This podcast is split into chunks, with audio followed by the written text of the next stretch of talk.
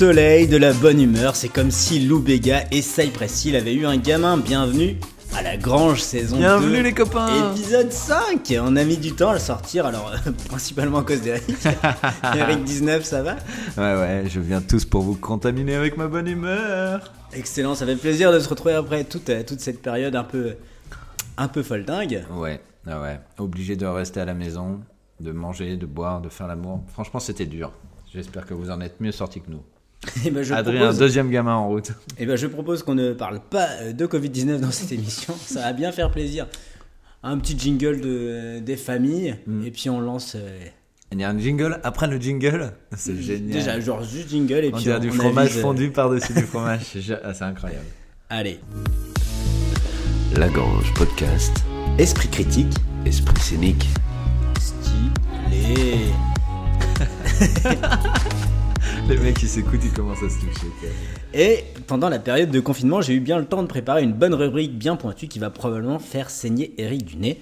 Mhm. Mais je pense que l'heure n'est pas venue pour l'instant. Il me paraît bien plus raisonnable de faire une rubrique facile et joyeuse car on a tous besoin de simplicité et de bonheur. Et moi, de pas saigner du nez. Exactement. Et on peut tout à fait rester simple et critique. La preuve, on va parler des raisonnements Fallacieux. Bien joué. Alors, un raisonnement fallacieux, c'est un argument qui a l'air euh, logique, valide, notamment au cours d'un débat, mais en fait qui est incorrect. Une sorte, si vous voulez, de raccourci de pensée qui induit les gens en erreur. Et en ce sens, ça se Ça, rapproche un peu. Bah non, c'est pas cool, ouais, exactement. Ça- En ce, en ce sens, ça se rapproche un peu des biais cognitifs dont je vous ai déjà parlé moult fois. Globalement, il y a deux types de. Enfin, c'est pas globalement, il y a juste deux types de raisonnement fallacieux. En fait, les sophismes et les paralogismes, c'est exactement la même chose. C'est juste que un mec qui utilise un sophisme, il sait qu'il utilise un, un raisonnement fallacieux, alors qu'un paralogisme est utilisé sans s'en rendre compte. D'accord, donc les sophismes, c'est les connards qui les utilisent. Voilà. Alors Et que les les paralogismes, c'est les teubés. Ouais, Exactement. voilà. Euh, en pratique, je pense que. Alors, ça, c'est vraiment mon, mon avis au doigt, mouillé, au doigt mouillé, mais je pense qu'il y a. Au doigt plus- mouillé dans l'oreille ou au doigt mouillé tout court? Où tu veux, mais je pense qu'il y a plus de paralogisme que de sophisme. Je pense que les gens. euh, Ils sont plus cons que méchants. Ouais. Ok. au doigt mouillé, ouais, toujours au doigt mouillé. Vraiment. Un exemple archi classicos de sophisme slash paralogisme, c'est l'argument d'autorité. C'est quand on sort un argument qu'on prête à une figure d'autorité, donc soit une personne, soit une institution, lors d'un débat. En faisant ça, on accorde plus de valeur au propos en fonction de son origine, euh, plutôt que de son contenu. Ouais, D'accord, je comprends bien. Et donc c'est pas bien. Par exemple, mettons que je sois en train de débattre sur l'existence des extraterrestres avec Eric, et que pour me clouer le bec, Eric me sort, bah mon pote Jean-Eudes, il est docteur, et Jean-Eudes, il dit que les extraterrestres, ils existent. Et bah ça, c'est un argument Pourquoi c'est d'autorité. toujours moi qui sors des phrases de merde qui est, comme qui est ça pour les, les extraterrestres. Ah ouais J'ai vu ton t-shirt euh, I want to believe, euh, c'est bon. hein. Si Eric se rend compte qu'il utilise un procédé fallacieux, bah, c'est un sophisme, et s'il se rend même pas compte, bah, c'est un paralogisme. Et pourquoi c'est un argument fallacieux? Bah, Jean-Eudes, il peut être docteur, mais par exemple docteur en musicologie. Et donc moi je veux bien l'écouter quand il parle de musique baroque dans l'Allemagne luthérienne de euh, 1600 à 1750, source en description. Oh là là. Mais son avis concernant les extraterrestres, eh ben, il vaut autant que le mien. Et quand bien même il serait docteur en astrophysique, donc un domaine plutôt en rapport, eh ben, son avis euh, ne permet pas de s'affranchir des preuves en fait. Et euh, un exemple un, un peu plus complexe d'argument d'autorité, c'est quand Magic Mom 29 vous dit que les vaccins c'est dangereux à cause de l'aluminium dedans, et que c'est le professeur Henri Joyeux qui le dit. Euh, T'es pas, franchement, euh, Magic Mom 29, euh, t'es vraiment dur avec elle. hein. À chaque, à chaque épisode, elle prend, elle prend le tarif. Ah ouais, mais bon, les... Et le professeur enfin, moi- Joyeux, il est inventé aussi parce que. Moi, j'ai toujours dit que j'ai rien contre les antivax. J'ai moi-même d'excellents amis super, super cons, en fait. hein. Euh, le piège, euh, c'est que. Donc, ça, ça paraît convaincant comme argument, parce que. euh, Henri Joyeux, il est professeur euh, en médecine, tu vois, il doit savoir de quoi il parle. euh. Le piège, en fait, c'est que c'est un professeur de cancérologie et de chirurgie digestive. C'est pas très joyeux ça. Oh, et que les, vaccins, ça sort un peu de son domaine d'expertise. En plus de ça, son avis, il va à l'encontre du consensus scientifique. Et ça, ça doit mettre la pute à l'orteil, comme on dit euh, en, en bon gens français. en il y a bon des- Il y a François. des gens qui disent ça. Ok. En bon français, exactement. Euh, encore une fois, quand bien même il serait professeur en immunologie ou en virologie, bah, son avis, euh, s'il n'est pas étayé de preuves, il est toujours à prendre avec des pincettes. Et je mets quand même un petit bémol à l'argument d'autorité, parce que, à mon sens, il y, a y une fois où c'est valable, c'est les rares fois où il existe un consensus scientifique. Donc, par exemple, si vous dites je l'ai écouté à Lagrange, donc c'est vrai. Exactement. Bim, Bah, consensus. Consensus, on est au moins Consensus deux experts En rien. en, en rien, donc euh, c'est- quand même pas mal. Euh, en gros, si le consensus scientifique te dit que la Terre est ronde et qu'au cours d'un débat, bah, ton adversaire te dit que la Terre est ronde parce que ça correspond à la vision partagée par l'ensemble des scientifiques du monde, bah, ça reste un argument d'autorité, mais c'est un argument d'autorité pour le coup euh, qui me semble un peu valable. Voilà. Après, si vous avez des amis avec qui vous débattez de si la Terre est ronde ou pas, euh, franchement, changez d'amis. hein. Oui, c'est un bon conseil, c'est ouais, c'est un conseil solide. C'est un argument d'autorité. hein. Je fais autorité dans le milieu C'est des quand même amis. Eric qui l'a dit. Voilà, vous, vous- vous pouvez Je change régulièrement d'amis. Vous l'aurez compris, les, les arguments fallacieux, ça peut poser de lourds problèmes et avoir des conséquences IRL. Donc c'est important de savoir les repérer euh, chez les autres, mais aussi chez soi-même. Et ça, c'est pas moi qui le dis, c'est le professeur Albert Einstein et Jésus De. Nazareth. De Nazareth lui-même. voilà, Ah oui, oui. Mais, mais j'avais déjà entendu Jésus dans une conférence me dire ça. exactement, un, un TEDx. Ouais, on je- dit que ça je l'ai vu, ouais. Et ben, je pense qu'il est temps de lancer le, le jingle, le- l'exposé de CE2. Ah oui, mais c'est pour ça que j'étais venu en fait à la base. Exactement.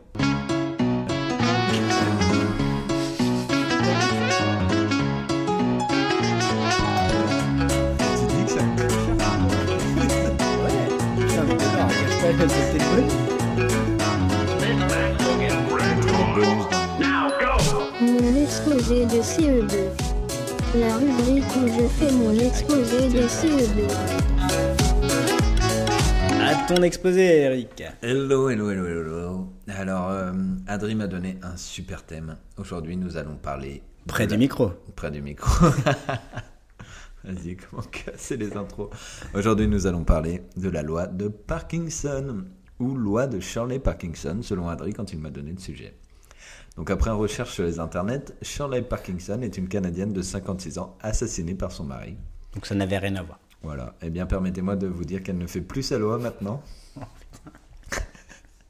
Ai-je commencé ma... Heureusement qu'on n'est pas sur Twitter parce que tu te Ai-je commencé ma chronique par une blague sur un féminicide? Oui, mais c'est aussi ça la Grange Podcast saison 2. On est très 2020. La loi de Parkinson, donc, qui n'a rien à voir avec la maladie du même nom, ne tremblez pas. Clairement, du je vais faire QDL. un papa formidable avec des blagues aussi quali. Alors, Parkinson, du nom de son inventeur, Cyril Northcott Parkinson, aussi appelé loi de la pyramide sans fin. Du nom de La pyramide. Jean-Pierre Mitterrand. oh putain. Je m'auto-couperai peut-être. Non, non, ça allait très bien, très bien. Tend à démontrer que tout travail finit par prendre le temps qui lui est imparti. Merci. En gros, Non, non, c'est fini. ok. J'ai pas du tout fini. Ça a été développé en 1955 dans un article de The Economist et elle a pour sujet d'étude l'administration britannique. D'accord, à la base, c'est pas de la psychologie, c'est de l'économie du coup, intéressant. Euh, c'est de la sociologie économique. D'accord. Voilà. C'est de l'étude euh, des, Des comportements. des comportements Ouais, ouais, dans l'administration, donc euh, je sais pas. Ah, ouais, putain, j'avais, tu vois, j'avais une notion. Alors, je savais grossièrement que c'était euh, plus t'as du temps, plus tu prends du temps pour faire ta tâche. Ouais. Euh, mais je pensais que ça s'appliquait à l'humain et pas aux petits robots de l'administration. Donc je ne sais pas si on peut extrapoler euh, Si aux vous, humains. si vous travaillez à l'URSSAF et que euh, vous écoutez la Grange Podcast, merci de nous écrire. Adri a des tonnes d'insultes à vous envoyer. Alors, j'ai moi-même pu faire l'expérience de cette loi. En effet, ayant eu des jobs avec peu de travail, ça m'est arrivé. J'arrivais à étirer le travail jusqu'à occuper entièrement ma journée. Et à contrario, j'ai aussi eu des sommes de travail phénoménales sur des courts laps de temps. Et j'ai quand même pu réussir à accomplir dans les délais, vu que je n'avais pas le choix de la deadline. Souvent, cette théorie, de fait, est euh, extrapolée par le comportement des gaz. Un gaz tend à occuper tout l'espace qui lui est disponible et il en serait de même pour le travail. D'accord. À cette théorie est accolé un axiome qui veut que les fonctionnaires britanniques, rappelons-le, ça n'arriverait pas en France, non. ont tendance à multiplier leurs subordonnés et à se donner de nombreuses tâches entre eux, sans lien réel, avec le travail demandé. Donc Pour infl- inf- inflater. voilà, euh, pour voilà, inflater le la- travail. Ok. Bon, c'est pas véritablement un axiome, car c'est vérifié par Parkinson qui constate une augmentation de 6% des fonctionnaires, de la masse des fonctionnaires par an, euh, sans constater une augmentation de 6% du travail par an. D'accord. Voilà, donc la masse des fonctionnaires tend à grossir euh, continuellement Pas de corrélation Voilà. entre. Entre le travail et le nombre de personnes pour effectuer ce travail. Au passage, j'en profite pour vous dire qu'un axiome est une proposition non démontrée utilisée comme base dans une théorie. Il existe une annexe à cette loi, euh, nommée loi de futilité, qui explique que l'augmentation des intervenants sur un projet ralentit ce dernier. Donc plus il y a de personnes autour d'un projet, plus chacune des personnes va souhaiter participer pour exister au sein du projet et va vouloir s'investir souvent sur des choses futiles pour affirmer son pouvoir. D'accord. Donc, ah oui, moi je vais m'occuper de- des nappes en papier, alors qu'il n'était pas question de nappes en papier au départ, mais pour se donner euh, de l'importance, on va avoir une section de nappes en papier. Donc, on va créer un sujet hors du. D'accord, en gros, si tu montes un festival, vaut mieux être genre 15 que 150, quoi. Ouais, exactement. Il faut même mieux être 5 si tu montes un festival. Toujours un nombre impair. Et, ça, c'est Eric qui le dit, donc euh, voilà. Non, non, il faut même toujours un nombre impair. Ça permet déjà de trancher quand euh, trancher quand il y a une décision à prendre. Et en plus de ça, euh, tu peux caler. En même temps, quand t'es 500, euh, bon, ça, ça reste pair, mais tu vois, c'est les chances que tout le monde vote plus de poil. Non, non, ouais, c'est ça, faut être un petit nombre impair pour. c'est d'ailleurs dans les missions spatiales, ils ont prévu ça. un- Ouais, c'est peut-être aussi parce qu'il n'y a pas 500 places dans une navette sociale. C'est ça. Mais ça n'est que mon avis, je ne suis pas. Oh, il y a ça. Et puis le fait d'organiser un festival sur Mars, c'est quand même une idée, une idée géniale, mais on verra. Euh, Excusez-moi, on a digressé. Et l'intérêt d'une telle loi, du coup, ça permettrait de mieux quantifier le temps nécessaire à une tâche. Et donc de choisir le manager qui connaît les ressources et, et qui connaît le métier pour euh, avoir là, une vraie notion du temps du travail à effectuer. Voilà. Ça rentre malheureusement en contradiction avec le principe de PT, ou Peter en anglais. Ah. Euh, une autre loi sur la sociologie du travail qui postule que tout employé a tendance à s'élever à son niveau d'incompétence. Ça sous-entend qu'avec le temps, tout poste finit par être occupé par quelqu'un incapable d'en assumer la responsabilité. Pour simplifier, vous êtes bon, vous évoluez au sein de l'organisation jusqu'à ne plus être bon et donc ne plus évoluer. À long terme, tous les postes seront donc occupés par des incompétents et la majorité du travail est effectuée par les salariés n'ayant pas encore atteint leur seuil d'incompétence. Alors, je pense qu'il faut quand même nuancer, c'est pas si vérifié que ça. euh. Non, non, du tout. Mais ça, c'est la, thèse- c'est la théorie, thèse. quoi. Ouais, c'est la théorie, c'est la thèse de, de PT. PT précise que la. C'est nul comme vanne, mais ça me fait marrer. Précise que la répartition de la compétence chez les employés d'une organisation se répercute selon une loi normale. On en a déjà parlé, Exactement. mais en gros, c'est 80% du bataillon des employés. Ils sont entre peu compétents et compétents. Et il y a 20% qui se répartissent des deux côtés de la loi normale, donc 10 très compétents, super compétents même, et 10 très incompétents. Et ça, qu'importe le niveau hiérarchique, on retrouvera toujours une loi normale, selon PT. Cela amène deux cas, celui du super compétent, qui ne va pas pouvoir être déboulonné car... euh, non, du, de- du super incompétent, pardon, qui ne va pas pouvoir être déboulonné car trop haut hiérarchiquement. Et donc le déboulonner, euh, le virer, ce serait désavouer les chefs qui l'ont mis là. Et donc ça c'est impossible parce que quand tu es chef, tu détestes être désavoué ou te désavouer tout seul. Et on retrouve euh, ces très incompétents dans des colloques, euh, des réunions, des séminaires, où ils vont plus paraître qu'ils ne vont travailler. Voilà. Dans le meilleur des cas, avec les très incompétents, on va se débrouiller euh, pour qu'il n'y ait plus de sous-hiérarchie.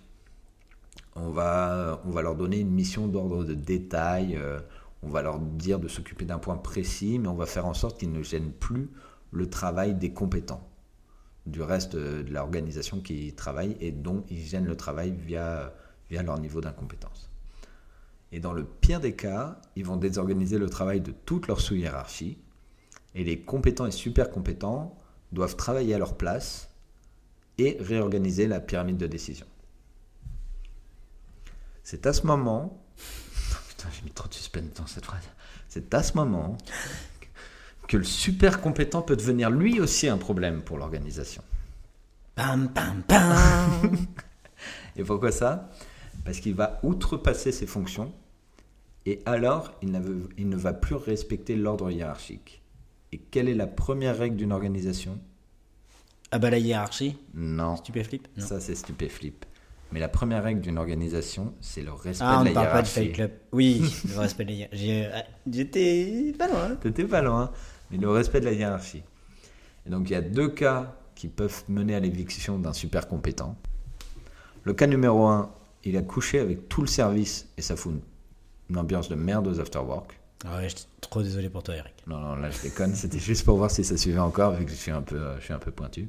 Dans les deux cas, c'est il peut pas réaliser son travail car il est harcelé par sa hiérarchie, par les incompétents de chez lui. Et donc dans ce cas-là, il peut pas réaliser, il est plus productif. Et le cas auquel euh, que l'on adjoint pour, euh, pour qu'il puisse se faire virer, c'est s'il manque aussi de respect à sa hiérarchie. Si en plus de pas produire, il, il essaye de bypasser sa hiérarchie, Mais ce qui peut sembler naturel si t'as Voilà. l'impression que les mecs au-dessus de toi et c'est c'est souvent, dans- c'est souvent dans ce cas que les super compétents se font virer. Euh, bon, bien sûr, plus il y a de niveau hiérarchique dans une entreprise, plus les employés ont une chance de parvenir à leur niveau d'incompétence, parce que plus il y a de chances qu'on te- t'offre une promotion, plus il y a de chances que tu arrives à un moment à un niveau où tu euh, où tu vaux pas le coup. quoi. Il y, a, il y a une morale à cette thèse? soyez médiocre. c'est que si vous êtes compétent à votre niveau, cela est corrélé à votre bonheur personnel.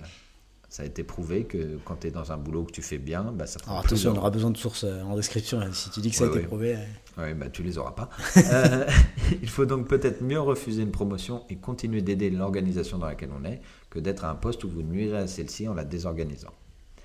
Personne n'est totalement incompétent, mais sachez qu'ici à la Grange, on considère que vous- Alors, si vous... hors URSAF. Hors URSAF. T'as niqué ma punchline de fin. Pardon. Attends, je la reprends, je la reprends, on coupe pas. Personne n'est totalement incompétent, mais sachez, hors Urs- URSAF, hors URSAF, pardon.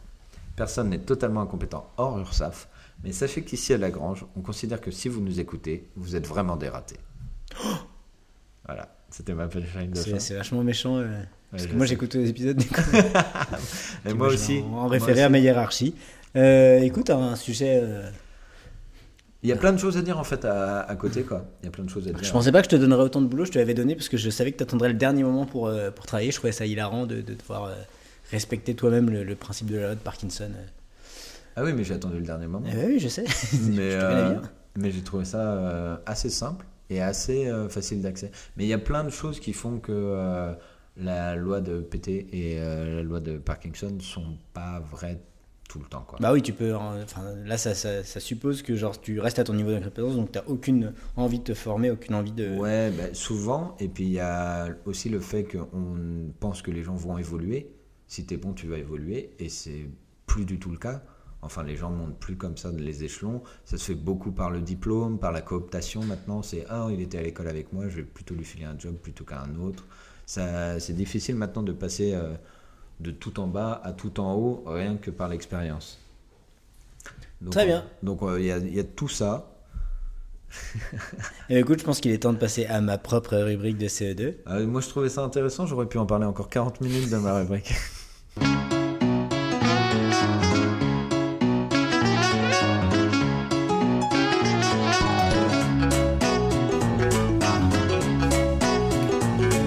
Na na na na go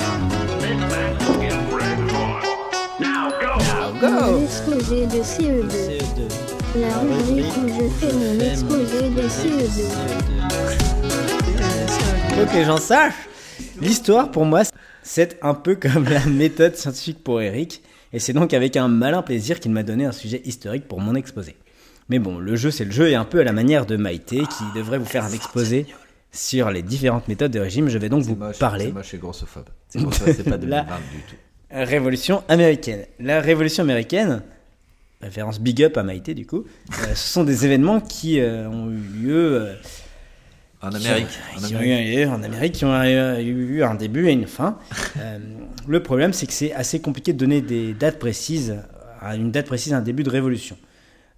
Donc, même la fin fait pas vraiment consensus. Donc, je- voilà, j'ai mis les différentes sources en description et, Ah, et faites-moi confiance. Faites-moi confiance. Je suis un peu un argument d'autorité en histoire. Mhm.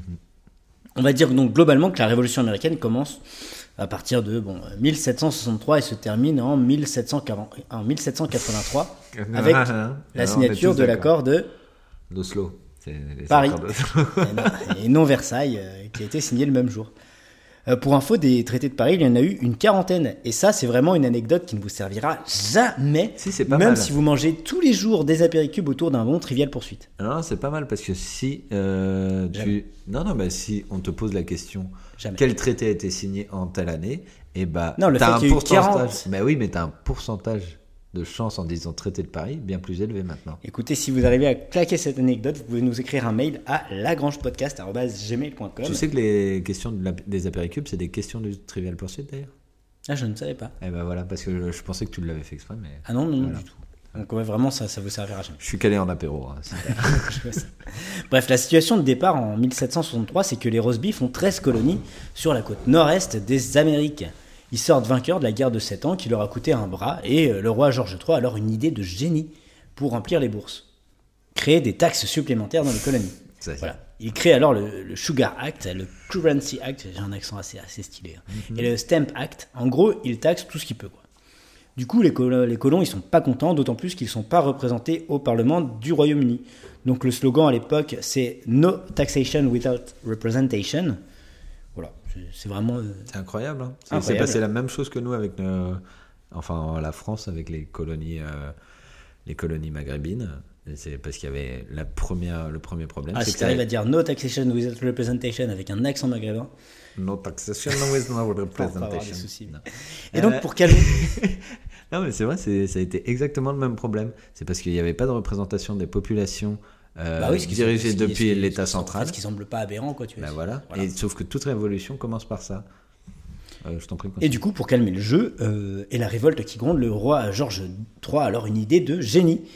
Il envoie des troupes armées britanniques dans les colonies. Donc le climat est alors plus tendu que le slip de Maïté et ce qui devait arriver arriva le 5 J'aimerais, mars j'aimerais qu'on laisse Maïté tranquille. 1770. Une manifestation tourne au drame et les soldats britanniques tirent sur la, foule avec le flashball de l'époque, euh, le Le fusil. Voilà. Donc cinq personnes sont tuées dans ce qui s'appellera désormais le massacre de Boston. C'est important de dire Boston, Boston. parce qu'on est des gros connards. Non, non. Afin Boston est pété, hein, tu vois. On sur la même ligne tous les Putain, deux. exactement, sans se concerter. Afin d'apaiser les esprits, le roi George III a alors une idée de génie. Il annule plusieurs de ses taxes, à l'exception de la taxe sur le thé. Parce qu'il faut savoir qu'à l'époque, les Américains boivent encore du thé, vu que le Mountain Dew Goose Cheeseburger, il n'existe pas encore. Du coup, fin 17 euh, 1773, les- il y, a- il y a des colons qui décident de se déguiser euh, en indien. Ah, du coup, en indien d'Amérique, parce que sinon, ça n'aurait pas de sens. Et ils balancent plus de 300 caisses de thé dans la mer, au niveau du port de Boston. Et en cette paisible époque, les social justice warriors n'existaient pas et les colons ont surtout été emmerdés pour avoir balancé le thé, pas pour l'appropriation culturelle des costumes traditionnels amérindiens. En représailles, le roi George III a alors une idée de génie. Il prend plusieurs mesures radicales, dont notamment la, fermeture du port de Boston et la réquisition des logements inoccupés par les soldats britanniques, entre autres. Donc ces nouvelles lois ont été, euh, ont été surnommées Intolerable Acts, les, les- les actes les lois, actes, bref, Ouais, les tu vois. il y a intolérables, ouais. donc c'est pas trop kiffé quoi. Et on sent bien que le, le climat est pas trop au Netflix and chill, tu vois.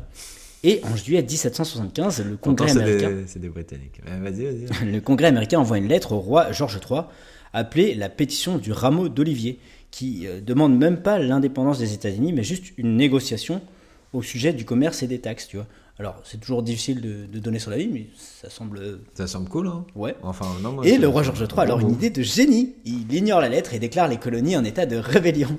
Du coup, la, gla- la guerre, est- la glaire euh, probablement, et aussi la guerre éclate en 1775 et durera 8 ans, donc de C'est long. 1775 à 1783. Thomas, Je- euh, Thomas Jefferson Jefferson. euh, rédige la déclaration d'indépendance des États-Unis qui sera euh, approuvée et signée le 4 juillet 1776, date à laquelle les 13 colonies britanniques d'Amérique du Nord font sécession de la Grande-Bretagne pour former les États-Unis d'Amérique. Pour info, c'est euh, cette déclaration qui servira plus tard à la, ré- à la rédaction des fameux droits de l'homme et du citoyen en France. Voilà, c'est un texte euh, fondateur qui stipule entre autres que tous les hommes sont égaux. euh, voilà, euh, même si bien sûr Thomas Jefferson gardera des esclaves toute sa vie, parce que bah, voilà, c'est tous les hommes qui sont égaux, mais les hommes blancs, cis, hétéros. Voilà. Donc suite à, alors j'ai un peu euh, bâclé la fin parce que ça ça me- ça m'a fait saigner des yeux. hein. Suite à toutes ces carabistouilles, la France s'allie aux Américains en 1778 Mm. pour aller péter la gueule aux Anglais. Mhm. Et le 3 septembre 1783, le traité donc de Paris est signé entre les représentants, euh, entre les représentants des 13 colonies américaines et les représentants britanniques. Et ce traité reconnaît l'indépendance des États des États-Unis par la Grande-Bretagne et met donc fin à la guerre d'indépendance des États-Unis d'Amérique. Voilà, euh, vous Qui connaissez était, qui était le général qui est. Non, peut-être, tu sais pas. Je pense que Général, euh, le, gé- Sanders, le euh, général KFC. français. Le général français qui a. C'était euh, le colonel. euh, le, la- le colonel. Lafayette. C'est lui qui a emmené euh, les troupes, euh, les troupes euh, françaises. Qui, enfin, lui était, était engagé comme lieutenant, je pense, euh, avec les troupes, euh, les troupes américaines. Et puis il est allé en France demander l'appui du roi, et puis il est revenu avec les troupes françaises à ce moment. Pour aller péter la gueule, euh, putain, mais Voilà. imagine, je sais même pas combien pour ça que tu quand les- pour aller en bateau. euh. C'est pour ça que quand les, les Américains, quand on leur a demandé leur aide en 14, sont venus en disant bah, Lafayette, on t'en doit une, on débarque. En plus, c'est plus compliqué que ça. En fait, il y avait plein de. Enfin, c'est des colonies britanniques, mais en fait, il y avait plein de Français, de Ouais, Hollandais. ouais, bah, de- les- ça, dans le nord, tu avais énormément de Français, bah, l'actuel Québec. Ouais. Et euh, en Louisiane aussi, énormément de Français, qui étaient restés les Cajuns, qui étaient restés à- après la revente euh, par euh, Napoléon III, ou, oui, Napoléon III ou Napoléon Ier, je sais plus, de la Louisiane au. euh, à qui il a revendu ça? Aux États-Unis, justement, donc ça doit être Napoléon III. C'est Napoléon. III qui a revendu la, la Louisiane. Et en fait, euh, j'étais un peu bâtard avec Georges III parce qu'il a fait des trucs assez cool. En fait, un des trucs qui, qui a foutu la rogne aux, aux colons, c'est qu'il voulait pas filer les terres euh, Mm. à l'ouest, donc, Mm. aux colons. C'est ça. Euh, parce qu'il voulait les laisser aux Indiens. En fait, le mec était plutôt chill. Bon, enfin, il, était un peu con parce que globalement, il a eu que des mauvais moves de toute sa Ouais. carrière. Mais ça, c'était plutôt sympa de sa part. D'accord. Et le, le, le premier président des États-Unis, Qui n'est pas. merde. Le gars avec le cerf-volant? non, c'est George Washington. Qui a aidé. euh, qui a été bah, qui était en fait le général d'armée des États-Unis euh, enfin des États-Unis de- des Américains contre l'Angleterre et qui du coup a reçu le poste de président euh, en premier Voilà, et c'est un peu grâce à à, tout ça qu'on a eu les. Spice Girls. Donc, euh, c'est vrai? non, Non, non, pas du non, tout. globalement, pas, pas spécialement. mais Benjamin Franklin tu me parles du gars avec le cerf-volant Ah, voilà, oui. Il n'a jamais été président de. Non il a jamais été sur les bita- il a- les billets de un dollar, mais ça, il, ça, est- ça paye. il était euh, il était ambassadeur en France au moment de la Révolution euh, et du coup il essayait de bah, avec Lafayette de, de pousser le roi de France et les Français à venir intervenir dans leur guerre d'indépendance. Hmm, D'accord. Ben écoute, je pense qu'il est temps de, de clore cet épisode. Ah non, il est temps de faire. Non, non, non, pardon, il est temps de faire la meilleure rubrique. C'est oui la meilleure rubrique. Ah c'est t'as encore oui. une chanson. Rubrique Serious Business. On n'est pas là pour rigoler. Mais t'as plus ton texte. J'ai une partie.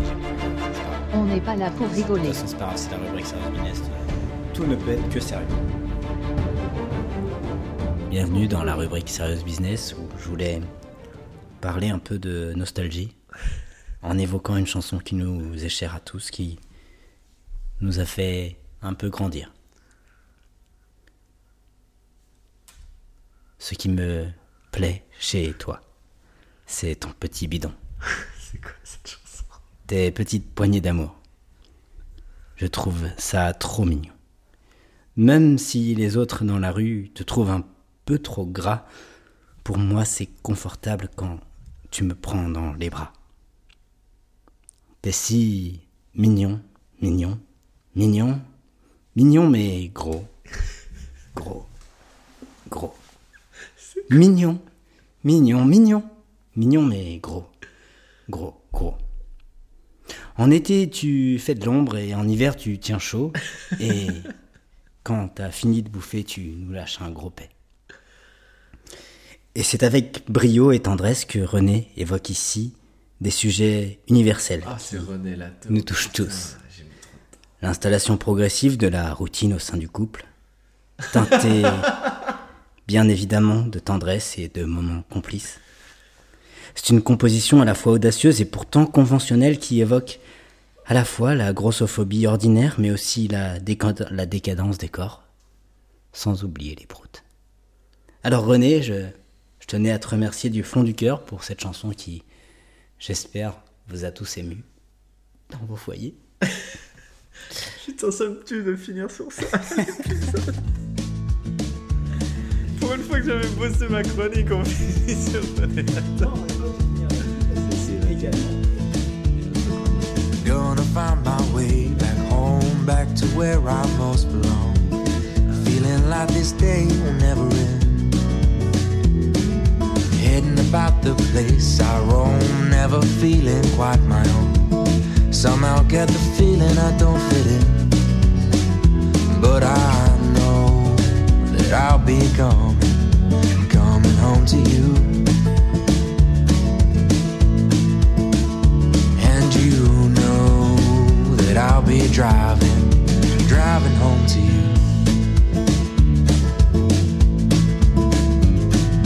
Thirty thousand miles seems far to a man who hasn't fallen quite as hard as I did for you. But it seems with every step I make was a road that I was bound to take for a journey to wind up here with you, my home, sweet home.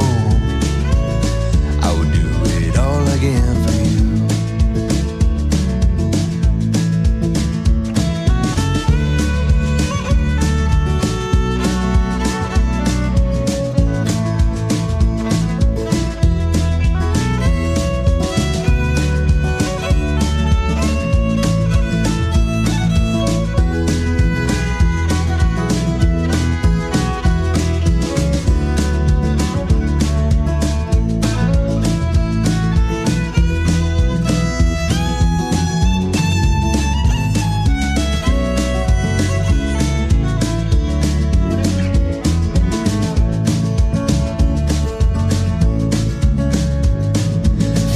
thousand miles seems far to a man who hasn't fallen quite as hard as I did for you.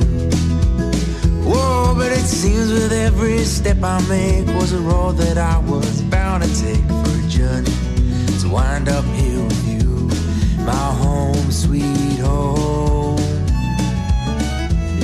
My home, Dans la on arrête de rigoler.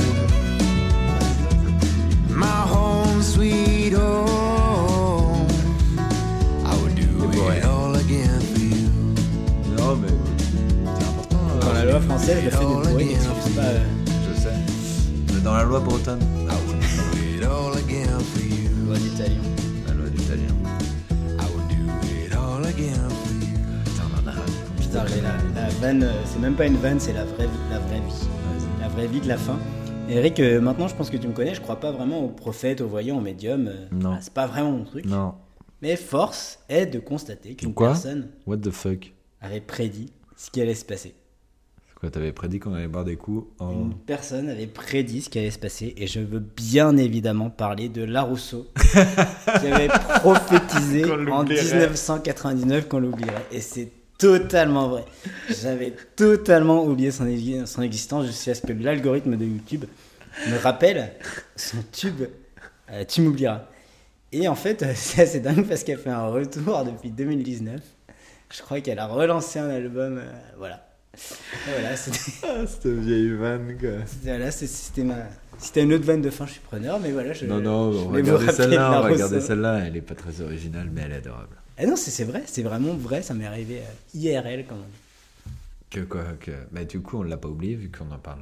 J'en parlais, je l'avais oublié, tu vois. Ah ouais Tu l'avais vraiment oublié Moi, j'ai jamais oublié la Rousseau.